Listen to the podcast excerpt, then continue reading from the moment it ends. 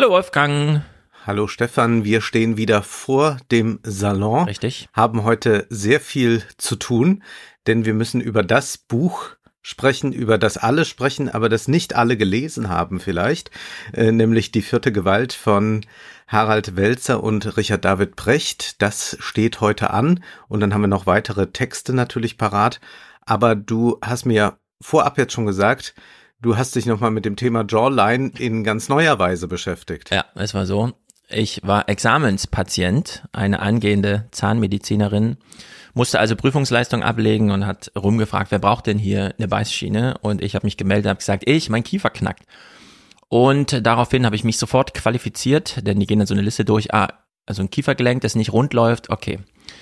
War ich also da ungefähr sechs Tage lang jeweils über drei Stunden und dann wurden Ach. alles möglich gemacht. Jedes Mal Befund, also jeder einzelne Zahn hier kreuz und quer. Ich fühle mich auch seitdem äh, bestens durchdiagnostiziert, weil dann auch bei kleinsten Fragen einfach jeder Experte bis hin zu Koryphäen der Beißleistenherstellung und so weiter dann kurz vorbeitanzen und äh, die haben ja nun die größte Bandbreite an Patienten vor sich. Also ist ja ein Saal mit 60 Behandlungstischen, äh, Stühlen. So muss es vorstellen, ne? wie in so einem Film. Und äh, jedenfalls liege ich da so rum und dann stellt sich raus, hm, mein Kiefer ist nicht nur so ein bisschen locker, sondern ich knirsche auch anscheinend nachts oder beiße so drauf und wie auch immer. Und daraufhin fängt die Zahnärzte, also die ganze Riege da so an, mich so abzutasten, ne? Und meinen so, uh, sie sind da jede Nacht im Fitnessstudio. Stellt sich raus, alles das, was wir besprochen haben hinsichtlich, man kann diesen Kiefermuskel äh, hier trainieren, äh, ist bei mir aufs Maximale getrimmt. Also die haben, die meinten, wir haben noch nie so einen krassen Kiefermuskel gesehen und so. Und wenn ich so zusammenweise, sehe ich auch, ja, der, der ist dann halt auf der linken Seite hat er wirklich eine Kante so, ne? Also eine richtige ja. Jawline-Kante. Aber mir fiel dann auf, ja, man muss zubeißen. Also wenn die ihre Fotos machen, so, die müssen dann wirklich kurz bewusst, ah ja, ich muss jetzt beißen, weil dann kommt der Muskel da raus. Und äh, es ist wirklich verrückt, weil der Typ meint dann zu mir und ich so, es ist ja verrückt, ich habe vor einer Woche in meinem Podcast äh, darüber gesprochen und das war nicht mein Thema und dann haben wir über Jawline gesprochen ja. und so. Und er meinte, ja, das ist im Grunde, äh, es gibt das, dass man diese besonders festen Kaugummis und so weiter und das sind dann auch die kommenden Patienten. Weil diese die, sich äh, die, die Zähne kaputt, die Oberfläche. Ja, genau, also diese Kieferlast ist nicht gut und wenn der Muskel ja. einmal da ist, hast du auch in diesen angespannten Situationen, gerade in der Nacht und so weiter, ist es halt besonders hoher Druck, weil hast so, ja mehr Muskeln ja. und so. Und es gibt dann verschiedene, also bei mir ist jetzt so, der Kiefer muss zwei Millimeter weiter auseinander und der Unterkiefer muss auch 1,5 Millimeter nach vorne. Ich habe also jetzt eine Beißleiste, die bis zum Weisheits, ich habe noch alle Weisheitszähne bis zum Zahn 8 jeweils geht und mir diese neue Kieferposition antrainiert, indem nämlich auch unten an der Beißleiste ein Relief ist, also ganz ausgefeiltes Zeug. Und damit entlaste ich jetzt nachts mein Diskus rechter Hand. Es wird ja. sich auch neues Gewebe bilden und so. Also es sind äh, große Umbaumaßnahmen durch kleine äh, Interventionen. Ist alles nicht so schlimm. Die meinten, das ist nur Vorsorge, damit ihnen nicht in 30 Jahren die Bänder und so weiter. Aber die Gegenmaßnahme gegen dieses, sie haben da zu starke Muskeln, ist zum Beispiel, dass ich jetzt jeden Abend für ein, zwei Übungen mit dem Zeigefinger ganz hinten in meinen Rachen reinreiche und den Kiefermuskel von innen noch mitdehne, während ich meinen Mund langsam öffne, damit der Muskel wieder ein bisschen mehr Spielraum bekommt und auch gedehnt wird und so. Und, und verschwindet jetzt deine Jawline?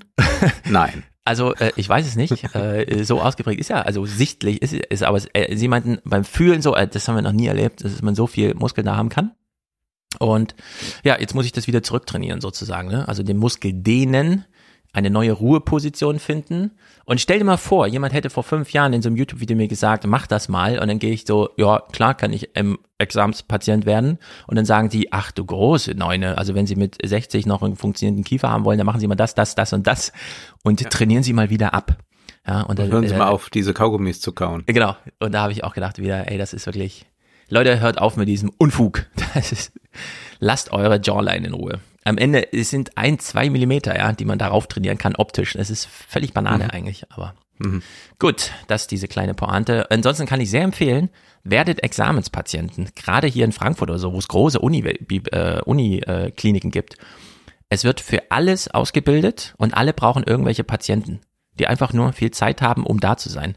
Selten ja. fühlt man sich so durchdiagnostiziert wie da Weil da kommt einfach jeder nochmal mit seiner Spezialbrille, guckt nochmal genau diese Fraktur am Weisheitszahn. Ja, ist nicht so schlimm, aber jetzt haben wir einmal drauf geguckt, wir wissen jetzt Bescheid und so. Und da habe ich mir auch gedacht, jeder normale Mensch geht einfach zum Zahnarzt und der sagt so, ja, ja, hier, ich habe mal geguckt, kommen Sie im halben Jahr wieder.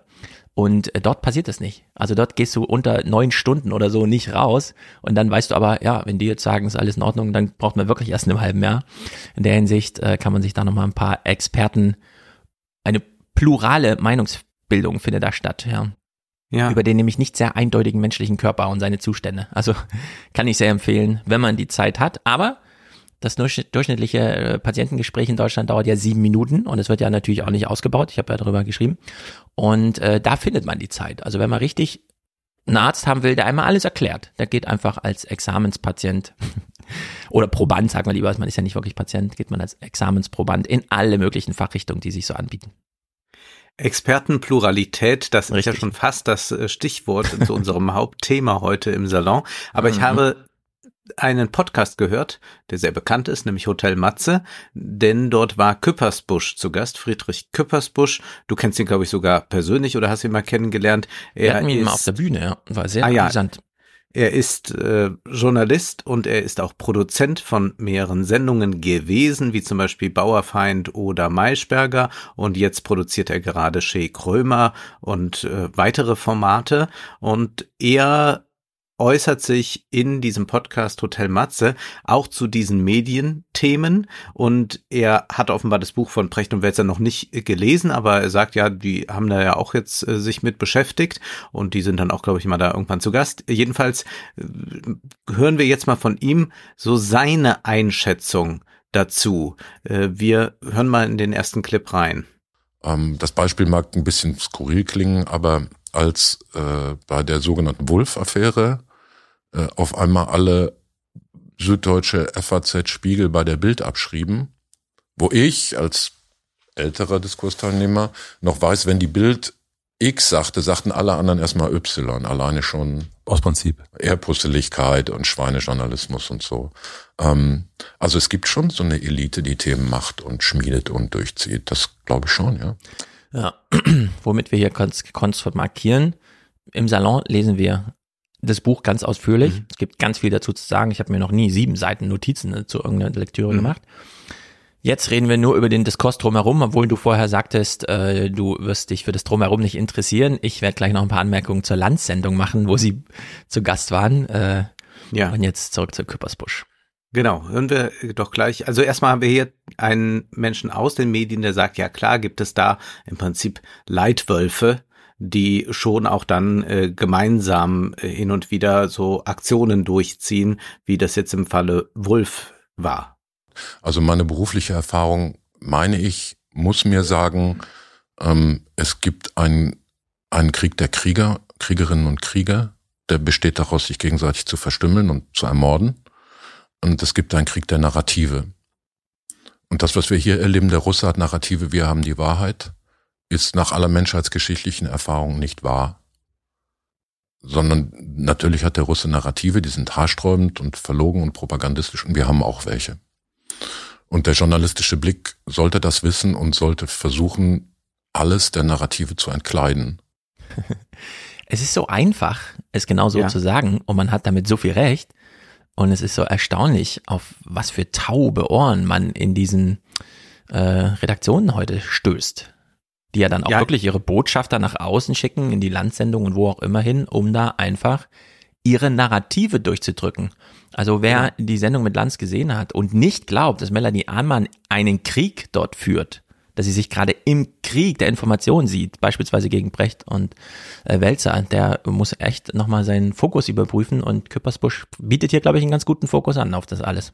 Ja, denn wir sprechen ja jetzt hier über Leitjournalisten. Es geht hier jetzt nicht darum, äh, und das können wir ja schon mal vorwegnehmen, äh, Brecht und Welzer geht es jetzt nicht darum, äh, einen Rundumschlag zu machen, äh, dass äh, alle Journalisten nicht mehr vernünftig arbeiten oder so. Und dass äh, der redaktionelle Alltag von den, ich sage mal in Anführungszeichen, normalen Journalisten völlig anders ist als der von Robin Alexander und Melanie Amann, dürfte eigentlich allen Leuten klar sein. Und es dürfte auch klar sein, dass äh, wir auf verschiedenen Ebenen des, des Journalismus äh, andere Standards haben äh, und auch ganz anders gearbeitet wird. Also zum Beispiel im Lokaljournalismus äh, funktioniert Journalismus vollkommen anders. Mhm. Und er ist auch deshalb vielleicht gerade so interessant und stark. Natürlich gibt's da auch mitunter mal eine Kampagne oder sowas und da gibt's auch mal Ansagen und man bekommt ja auch immer direkt mit, äh, wer den Artikel gelesen hat, äh, wenn man im Lokalen unterwegs ist.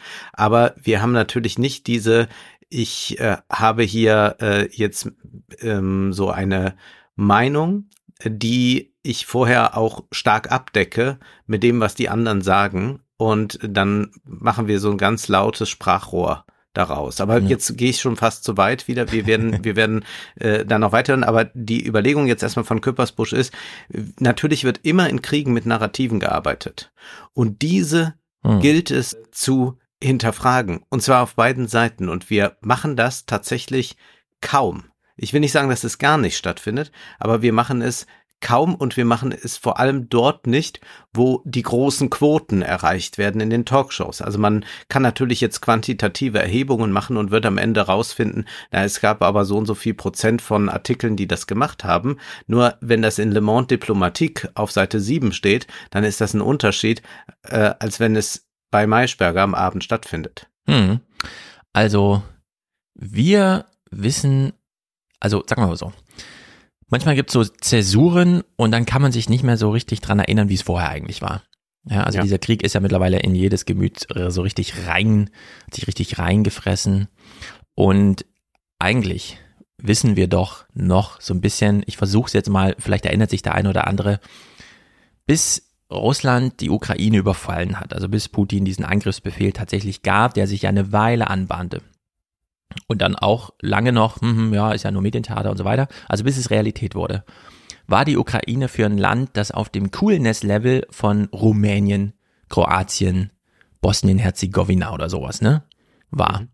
Es hat uns null interessiert, dass man äh, dort nur ein Zehntel auf die individuelle Wirtschaftsleistung, Klammer auf, Einkommen, Klammer zu, wie Deutschland kam, war uns total egal.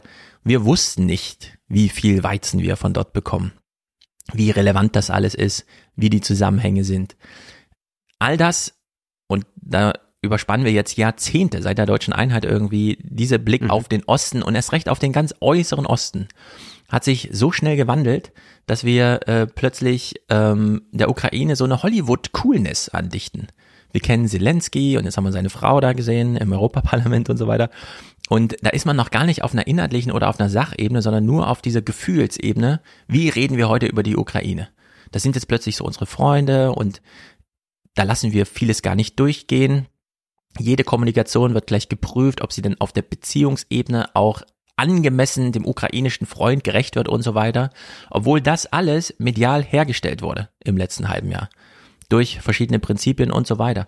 Und diese Idee von, ja, im Krieg stirbt als erstes die Wahrheit oder eben das, was man vorher als Wahrheit, ich würde sagen, im Krieg wird zuerst mal die Wahrheit ausgetauscht, ja, weil die Wahrheit ist vorher so wenig wahr wie nachher. Ja. Man hat dann einfach so ein neues, eine neue Sicht auf die Sache. Und wir finden die Ukraine jetzt einfach gerade total cool. Und es ist aber alles äh, Produkt, äh, und das muss man echt sagen, auch also ich wage jetzt mal ein Argument, von dem ich glaube, das gehört zu denen, die sich Brecht nicht zutraut wenn Brecht nämlich sagt, man darf gar nicht mehr richtig sagen, was man so vermutet, denn dann kriegt man gleich die, er macht es ja gar nicht so auf sich bezogen, er ist ja eher Anwaltschaft derjenigen, die am Anfang des Buches auch zitiert werden, nämlich die sozusagen vom medialen Betrieb ausgeschlossene Bevölkerung, die nur Publikum ist. Aber meiner Vermutung nach würde Brecht gerne mal so ein Argument machen wie, ich habe damals nicht zu Unrecht die Ukraine für nicht verteidigungsfähig gehalten und deswegen gesagt, lieber kapitulieren als, und wir wissen noch gar nicht, wie viel Tote und wie viel Leid es da jetzt gibt.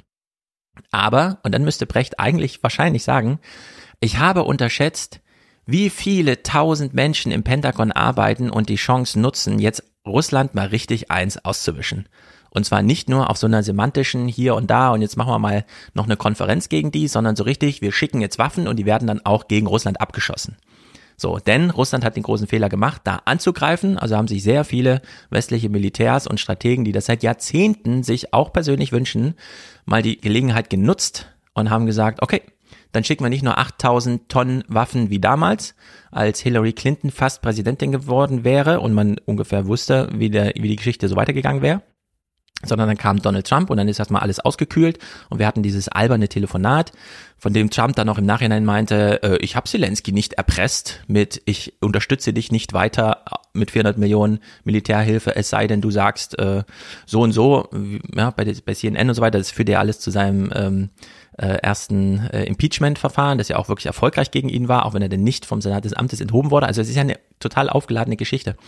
Und äh, man hat natürlich ohne Ende Waffen geliefert und zwar ganz transparent. Und man fordert immer mehr. Das ist eigentlich die größte Leistung, finde ich, dass man immer mehr Waffen fordert, ohne sich persönlich zu investieren, denn wir wollen ja keine Kriegspartei werden, wir dürfen kein Personal schicken, nur Waffen.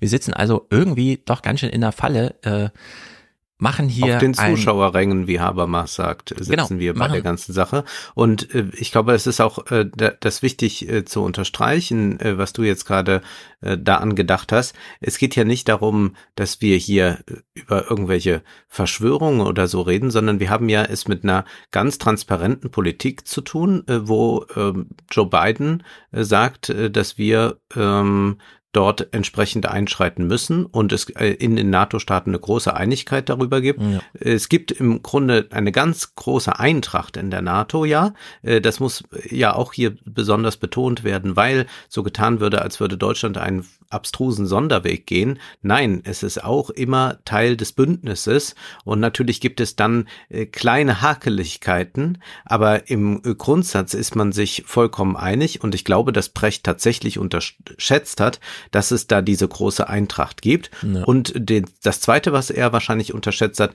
ist, äh, dass es äh, doch äh, noch ähm, genügend Patriotismus oder Heroismus gibt äh, bei den Ukrainern, dass sie also nicht in äh, großen Teilen sagen, äh, ohne uns dieser Krieg, wir machen da nicht mit oder so, sondern dass äh, sehr viele äh, oder vielleicht eine Mehrzahl sogar äh, sagt, ich opfere mich zur Not für mein Land. Mhm. Das äh, sei denen auch unbenommen, äh, das zu tun. Also da, das geht ja immer dann so, wie willst du denen verbieten, dass die ähm, für ihr Land kämpfen? Nein, jeder darf sich natürlich selbst verteidigen und so. Nur die Frage stellt sich ja erst dann, ähm, was ist äh, oder die Frage ist erst äh, äh, entscheidend, äh, wie verhalten wir uns dazu? Also inwieweit muss man äh, genau diesen Kampf um die Selbstverteidigung unterstützen? Wie weit kann dabei die Unterstützung gehen, ohne dass wir riskieren äh, zum Beispiel eine nukleare Eskalation?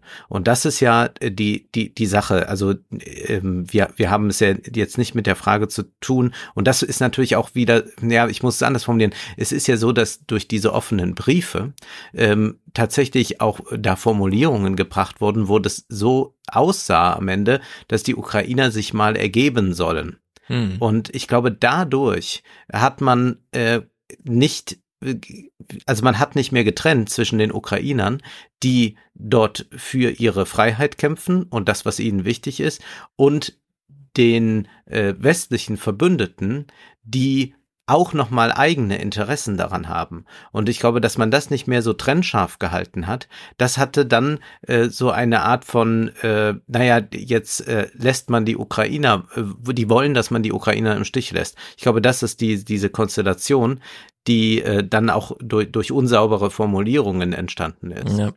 ja, es gibt so ganz viele Narrative westlicherseits und das finde ich sehr gut, dass Küppersbusch meint, ja, der Russe hat Motive, wir haben ja nur die Wahrheit.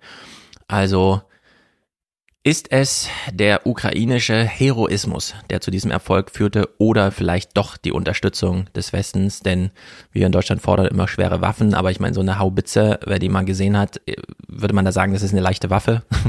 das ist ja irgendwie total absurd. Dann als zweites Narrativ dieses, ja, unsere Wirtschaftssanktionen funktionieren nicht so richtig, weil Russland Ausweichbewegungen zu anderen Ländern, anderen Wirtschaftsbeziehungen hat und so weiter. Nee, wer sich Russland gerade mal anschaut, diese Wirtschaftssanktionen funktionieren ganz wunderbar, vielleicht sogar noch mehr, als man sich das vorher selbst erträumt hat. Hier ja. auf westlicher Seite angefangen bei dieser äh, Blockierung dieser Zentralbankgelder. Und so kann man das wirklich mal der Reihe nach durchgehen, mit was wir es hier eigentlich zu tun haben. Und nichts davon ist per se alternativlos.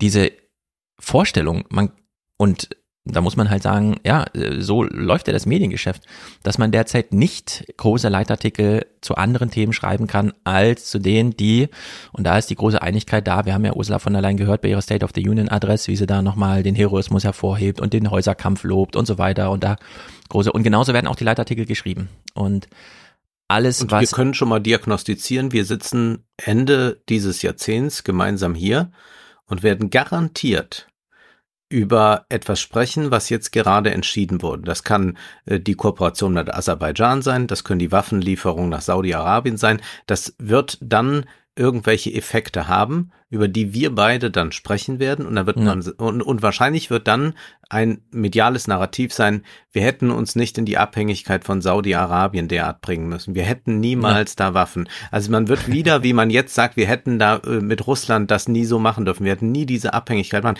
Ist ja alles richtig, das so zu sagen. Nur, das ist immer retrospektiv sehr gut erkannt. Aber die Stimmen, die das früh gesagt haben, wurden nicht gehört. Und jetzt ist es ja auch wieder so, dass die Leute, die sagen, guck doch, wir können dann nicht Waffen nach Saudi-Arabien liefern. Mhm. Wir können nicht mit dem Aliyev äh, solche komischen Deals machen. Äh, da sagt man, ja, es drängt die Zeit und so weiter. Und jetzt seid mal still. Und wir greifen das schon auch mal irgendwann auf. Er hat auch über Menschenrechte gesprochen, heißt es ja dann immer, wenn ein Politiker äh, dort vor ja. Ort war. Und dann ist das aber jetzt erstmal passé bis dann irgendein Konflikt eskaliert, äh, was immer das dann sein wird. Und dann gibt es aber wieder eine einträchtige, einhellige Meinung dazu, dass man da viel zu lax umgegangen sei. Und das hätte man ja nie machen sollen. Und ja. dieses Mal, und das ist dann immer wieder das Versprechen, wird alles anders. Genau, und, und das, das, ist nämlich. Löst sich aber dann nicht ein. Richtig, genau dieser Punkt, dieses dritte große Narrativ, was ich jetzt noch kurz aufzählen wollte. Und man hört schon, dass wir über den Krieg reden, aber wirklich nur als Kulisse für diese eigentliche Argumentation.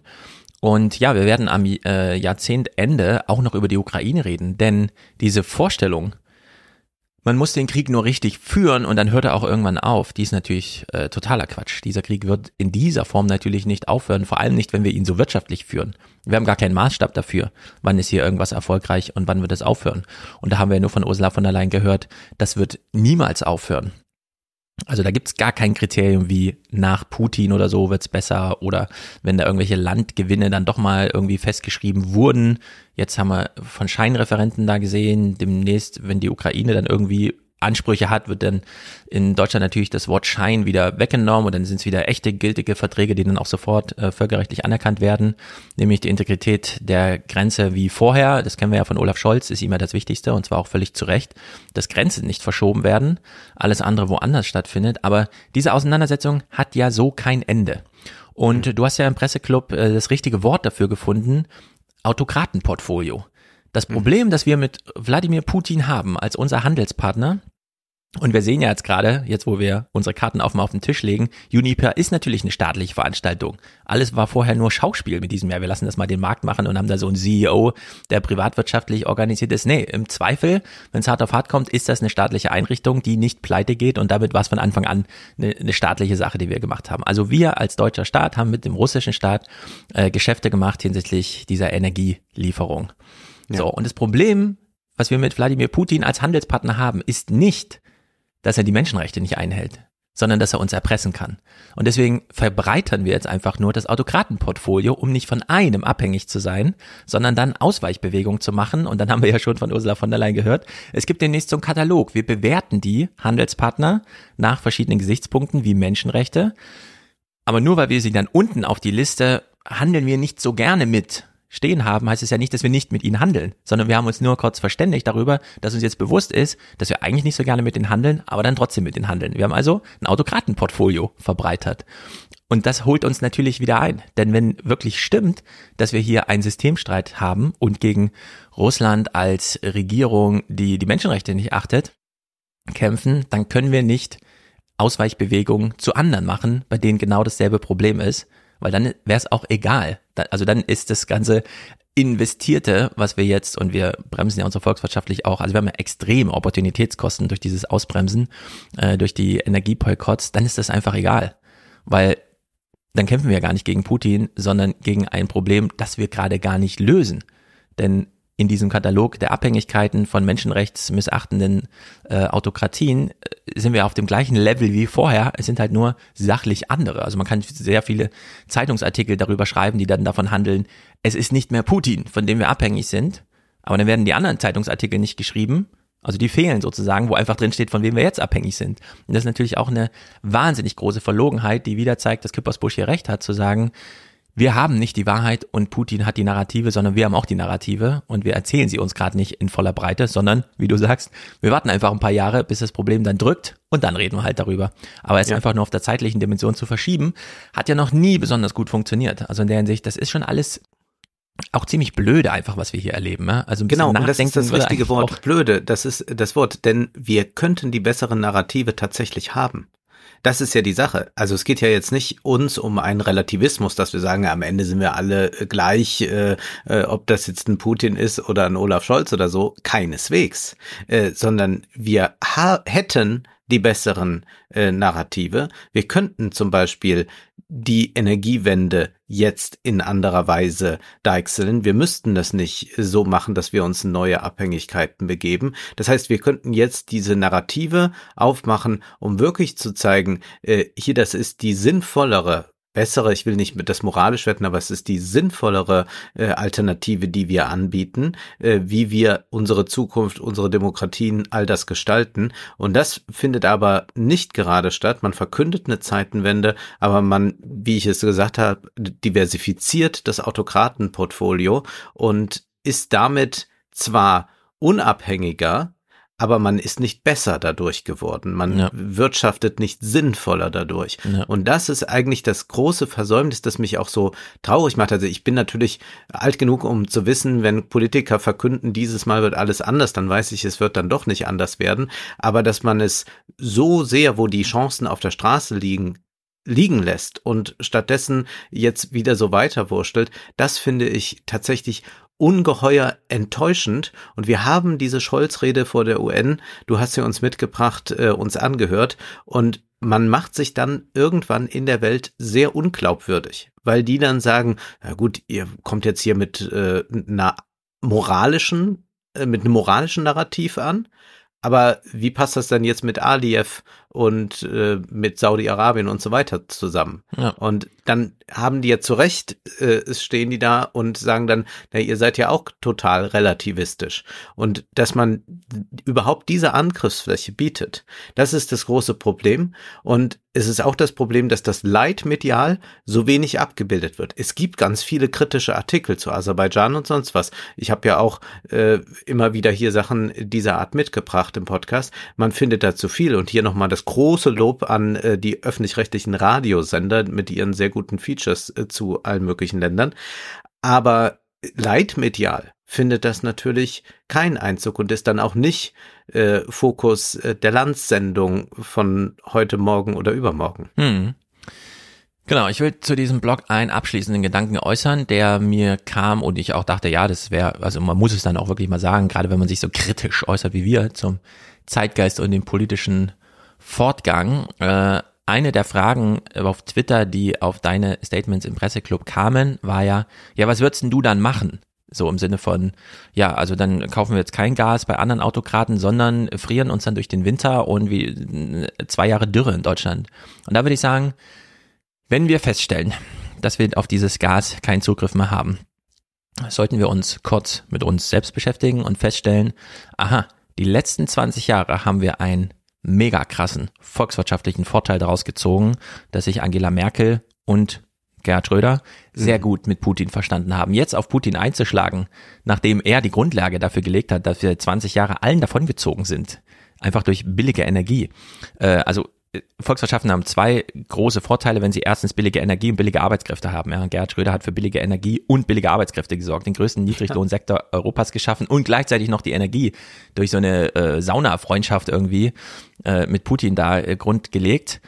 Und dann hat Merkel ist diesen Pfad einfach weitergegangen und hat äh, sozusagen die ganze Solar- und äh, andere Branchen kurz und klein geschlagen, um da dieses Statement zu machen. Ja, wir, wir werfen uns gerne in deine Abhängigkeit, lass einfach das Gas billig. Und das fliegt uns jetzt um die Ohren. Heißt aber, in dem Fall haben wir wirklich mal ein großes Polster volkswirtschaftlich, um uns darauf auszuruhen. Was bedeutet, Meine Entscheidung als Bundeskanzler wäre, ich stelle zumindest in einer Rede die Alternative mal explizit in den Raum zu sagen, Leute, wir müssen auf 20 Prozent Gas verzichten. Was bedeutet, der Gaspreis bleibt, wie er ist, für die 80 Prozent des Vorniveaus jedes Verbrauchers. Also jeder Haushalt kriegt genau zum selben Preis wie zum Vorjahr oder eben ne, mit ganz kleinen Schwankungen diese 80 Prozent. Alles darüber hinaus wird zum Marktpreis vergeben. Und alles über 150 Prozent Verbrauch wird dann vielleicht sogar zu Marktpreisen, die wir noch im süderkumschen Sinne künstlich erhöhen, um Umverteilungsmodus zu schaffen, also ein zusätzlich noch einen Fonds aufzubauen, um die unteren, äh, ärmeren äh, Bevölkerungshälfte zu unterstützen. Was dann eben konkret bedeutet, nein, wir lassen kein Schiff irgendwie aus Katar und so weiter hier anlanden und das dauert ja eh noch eine Weile. Wir beginnen erst gar nicht mit der Planung, sondern wir sparen jetzt einfach. Jeder spart. Zu Hause wird nur mit 19 Grad geheizt und nicht mehr mit 22. Jedes einzelne Grad spart 6 Prozent der Heizkosten und so weiter. Da ist man relativ zügig bei 20 Prozent. Und mehr als Heizung und Duschen ist es ja meistens nicht. Wir haben ja nicht wirklich dieses Energieproblem, sondern es ist dieses Wärmeproblem naja, Heizen Winter. ist schon viel. Ha? Heizen ist schon viel. Also, also 19 Grad ist happig. Ja, Lieber. Hausschuhe kaufen. Wir haben jetzt auch Hausschuhe gekauft. Also wir müssen leider durch so ein tiefes Tal durch, durch unseren eigenen Fehler. Äh, wir müssen tatsächlich echt verzichten. Diese Ausweichbewegungen sind die falschen und die Sache ist ja auch, diese Ausweis, Ausweichbewegungen sind ja nicht kurzfristige Sachen, nur die lassen sich einmal kurzfristig ja, genau. zwar einfädeln, aber es glaubt ja hoffentlich niemand, dass Saudi-Arabien oder Aserbaidschan Verträge jetzt machen für 16 Monate oder so. Das ist ja nicht ein Zeitungsabo, das man mal für ein Jahr abschließt, sondern das sind ja langfristige Verträge und die wollen nicht, dass wir 2024, wenn mehr Windräder und alles, dass wir da rauskommen, sondern das ist wieder eine neue Abhängigkeit, in der wir uns auch, äh, in die wir uns hineinbegeben für 10, 15, 20 Jahre. Denn ja. sonst macht diese, macht das ja für die überhaupt gar keinen Sinn, eine Infrastruktur aufzumachen. Ja. Manchmal haben wir einfach Probleme, die sich nur bewältigen, aber nicht verdrängen lassen. Da muss man dann einfach durch. Äh, also manche Leiterfahrungen muss man einfach dann mal machen. Und wir haben einfach zu krass profitiert, um jetzt zu sagen, nee, dann machen wir einfach die nächste Ausweichbewegung und so. Diese deutsche Arroganz und wir sehen das ja auch schon wieder bei dem abermaligen jetzt 200 Milliarden Doppelwumms und so weiter, wie wir es uns schon wieder verspielen in Europa, weil natürlich die Europa-Finanzminister jetzt zusammenkamen und alle an Lindner fragten, müsst ihr wieder in Deutschland alle Unternehmen einzeln hier raus. Wir haben gar keine Chance mehr, da mitzuhalten ja, weil in Deutschland wieder alles gerettet und mit Not und so weiter, Notprogramm äh, zugedeckt wird. Aber und zugleich sagt man halt aber da. ja keine gemeinschaftliche Verschuldung. Ja, das kommt dann dazu, genau. Lieber ja. lass mal die, äh, die italienische Regierung hops gehen, als da nur ein Zugeständnis an neue Verschuldungsregeln zu machen. Und selbst Ursula von der Leyens Vorschlag, den wir ja besprochen haben, der wird natürlich erstmal keinen Anklang finden. Das ist ein großes, großes Drama. Es sind noch zwei Küppersbusch-Clips. Willst du die noch spielen? Ja, ja, mach mal. okay, hier steht Küppersbusch und Sohn. Ich bin gespannt. Also ich, meine, du hast ja auch zwei erwachsene Söhne. Also das äh, vielleicht, ich weiß nicht, wie die eingestellt sind. Ähm. Ja, ich habe ich hab Bezug auf, auf äh, meinen Sohn, der ist 31. Äh, die Frage an Frau Baerbock, äh, nachdem sein Großonkel Ernst in der Ukraine liegt, ist es die zwingende Konsequenz, dass mein Sohn sich daneben legt? Können Sie mir das mal ja. erklären? Worauf er hier anspielt, ist, dass er aus einer Familie kommt, wo beim Kaffeetisch einige Stühle immer leer blieben. Da saßen die ganzen Witwen der im Krieg zurückgebliebenen, der Gefallenen. Hm. Und diese Tanten sitzen da und sagen, ach ja, wie wäre das jetzt, wenn Karl-Heinz da wäre, der müsste jetzt auch schon 50 sein. Das sind die Dialoge, die er als Kind hört. Er wird dann gefragt, äh, was er werden will und dann reden sie ihm ein, er soll Lokomotivführer werden, weil die so wichtig sind für die Infrastruktur, die werden nicht an die Front geschickt. Mhm. Das ist die, die Überlegung dann da. Sein Vater war eine Sportskanone, aber ist auch verletzt im Krieg so sehr, dass er äh, nur noch mündliche Anweisungen gibt, wie ein Fahrrad äh, zu fahren ist, wie zu schwimmen ist und so weiter. Und in diesem Umfeld wächst er auf, sagt, er hat dadurch natürlich eine andere Geschichte und dieser Onkel Ernst, der da in der Ukraine äh, gefallen ist, sagt er auch, ja, der ist ja Teil eines verbrecherischen Krieges gewesen. Und insofern äh, muss man in dem Sinne äh, ganz klar sagen, äh, der war auf der Täterseite aber der ist ja nicht freiwillig äh, unbedingt ja. dahin gerannt, beziehungsweise er ist tot. Und ja. das ist äh, so eine sehr gute Aussage nochmal. Ja, aber äh, gestorben wurde ja äh, trotzdem. Und ich habe jetzt gerade äh, die Neuverfilmung von Im Westen nichts Neues gesehen. Die wird Ende des Monats bei Netflix kommen. Die kann man jetzt schon in ausgewählten Kinos sehen, was ich besonders empfehle, denn diese Bilder schreien nach der großen Leinwand. Und ich kann es nur jedem empfehlen, sich diese wirklich herausragende Neuverfilmung anzusehen. Eine Filmanalyse werde ich schon noch dazu machen.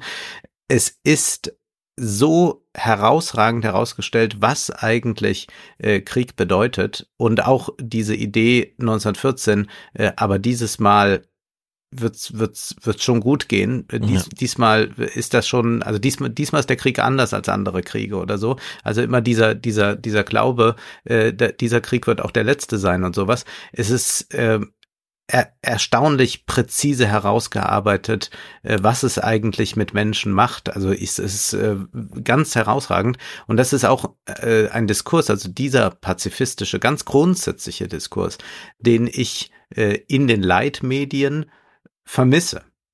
Ja. Wir hören mal noch weiter. Dann endet für mich die Debatte auch nicht darin, dass wir endlich schwere Waffen liefern, die dann in der Hand des ukrainischen Freiheitskämpfers äh, toll funktionieren und die Kugel verlässt den Lauf und jetzt ist der Gerechtigkeit, sondern für mich geht es noch den Moment weiter, wo diese Kugel in der Stirn eines 18-jährigen dummen russischen Jungen einschlägt.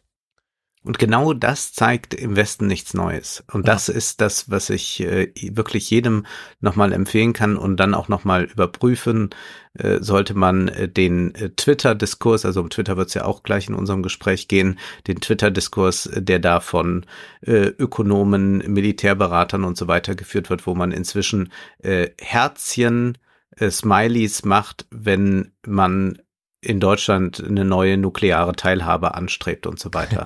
Also man wirklich auf ja. einem Niveau angekommen ist, wo dann nicht mehr klar ist, äh, like ich jetzt gerade äh, das neue Video von Bibi oder schon die Atombombe.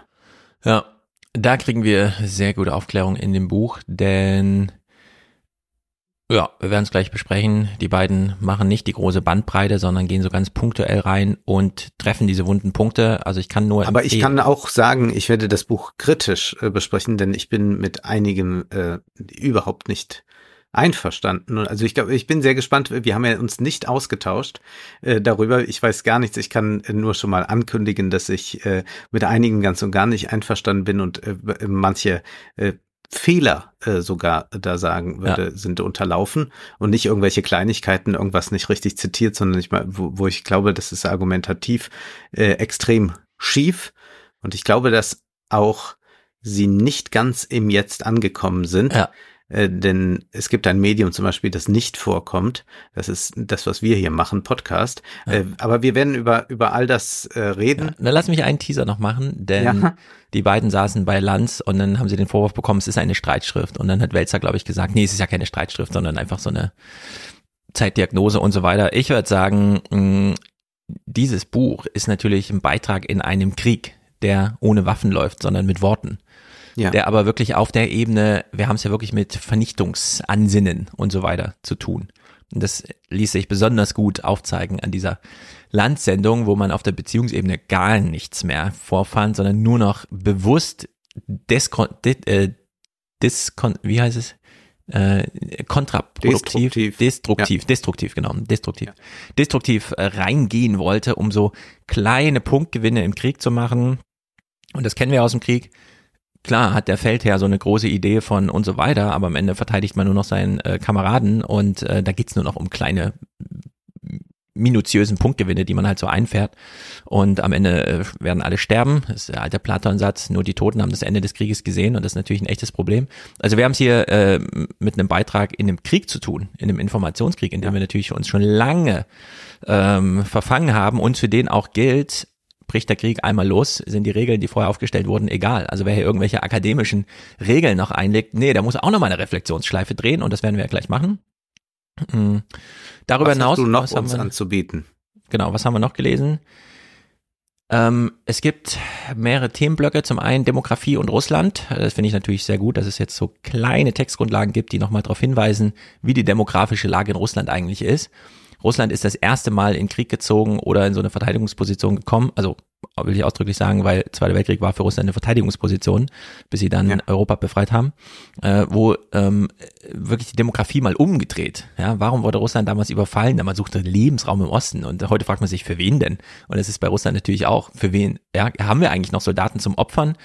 Und äh, also, Man, man, nicht also nur, das ist ja das mein mein großes Rätsel. Äh, also weil man ja immer fragt, äh, warum macht äh, Putin das? Und das Ja. ist immer das, das große Rätsel, was macht er mit dem Land, da dass er da äh, Ja, genau, was den Leuten jetzt So. äh, rauben will. Also was Genau. was hat er da am Ende davon von den so und so viel Quadratkilometern, Hektar?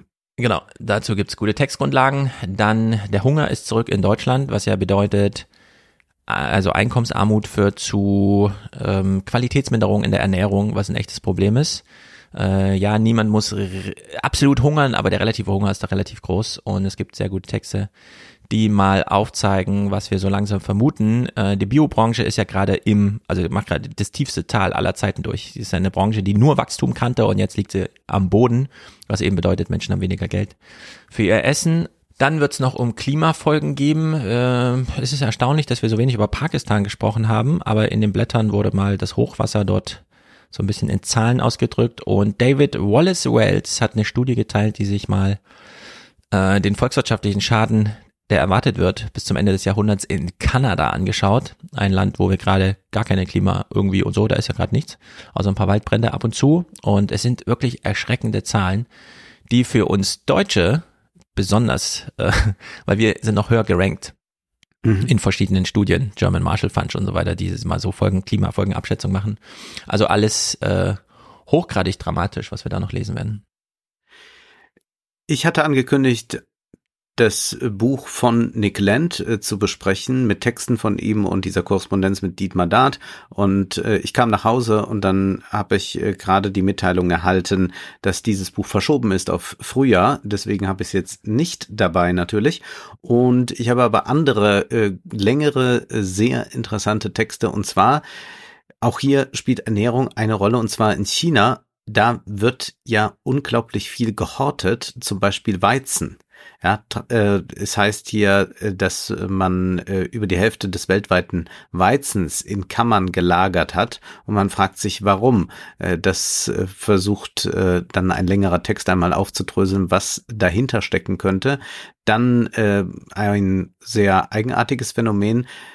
Das Tamagotchi-Ei ist noch wohl bekannt, aber es gibt jetzt so eine Neuauflage. Man kann sich jetzt äh, Mitglieder von BTS, also dieser ähm, Mhm. K-Pop-Band, als Tamagotchi halten. Und das hat eine Autorin dann mal eine Weile gemacht und hat das äh, beschrieben in einem Text, was das eigentlich bedeutet. Dann ein Text zu Brasilien von Alex Hochuli, von dem haben wir auch schon mal ein Buch gelesen und der setzt sich mit äh, Brasilien auseinander, aber nicht mit Lula und nicht mit äh, Bolsonaro, äh, sondern er beschäftigt sich äh, mit dem dritten Kandidaten, äh, der eigentlich der interessanteste ist, weil man an ihm äh, Brasilien, wie es sich entwickelt hat, neu verstehen kann. Denn Brasilien ist eigentlich nicht mehr das katholische Land, äh, das kollektivistische Land, äh, das sinnliche Land, sondern eine Coaching-Ideologie hat Einzug gehalten und die wird immer populärer. Mhm. Und dann habe ich noch eine Studie, äh, ein, eine neue DAC-Studie, DAK-Studie zu äh, den Jugendlichen während der Pandemie. Sind sie zum Arzt gegangen? Welche äh, Diagnosen gab es? Und da stellt sich heraus, besonders schlimm, was Essstörungen und Mental Health anbelangt, hat es die Mädchen getroffen. Also ganz erschreckende Zahlen. Und dann zum Schluss blicken wir noch auf das Influencer-Business. Da habe ich so eine Marketing-Zeitschrift und da liest man mal Zahlen, was denn so eigentlich verdient wird. Sehr gut. Und Dann sehen wir uns jetzt gleich Schluss. im Salon. Genau, lesen, äh, zum Schluss gratulieren wir dann noch Stephen King in der Hoffnung, Ah ja, dass wir hier Leseempfehlungen abgeben können. Ich bin ja selber nicht so ein Stephen King-Leser, aber wir werden klären, warum eigentlich nicht. Gut, Ja. bis gleich. ach so, wir sollten noch ganz kurz sagen, mhm. wie man in den Salon kommt, für die, die, die jetzt äh, das noch nicht äh, bislang verfolgt haben. Also man kommt in den Salon über die neue 20er.de Seite, also über, da kann man dann eine Mitgliedschaft über Steady buchen. Mhm. Es ist aber auch möglich, das über Apple direkt zu buchen, wenn man über äh, Apple Podcasts hört.